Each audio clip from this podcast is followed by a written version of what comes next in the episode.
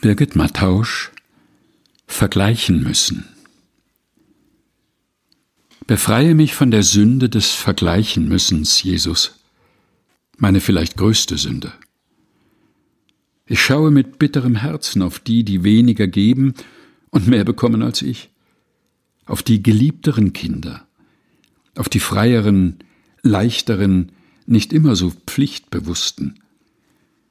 Ich schaue mit verdrehtem Nacken auf die, die mehr geben und weniger bekommen als ich, auf die so viel tapfereren, die schlaflosen Mütter, die guten Töchter, die Nachtschichtpastorinnen, mit bitterem Herzen und mit verdrehtem Nacken starre ich auf mich.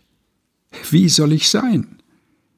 Weniger bitter, weniger verdreht, geliebter und liebender, tapferer und freier, gütiger und deutlicher, aufopferungsvoller und anspruchsloser und natürlich nicht vergleichend.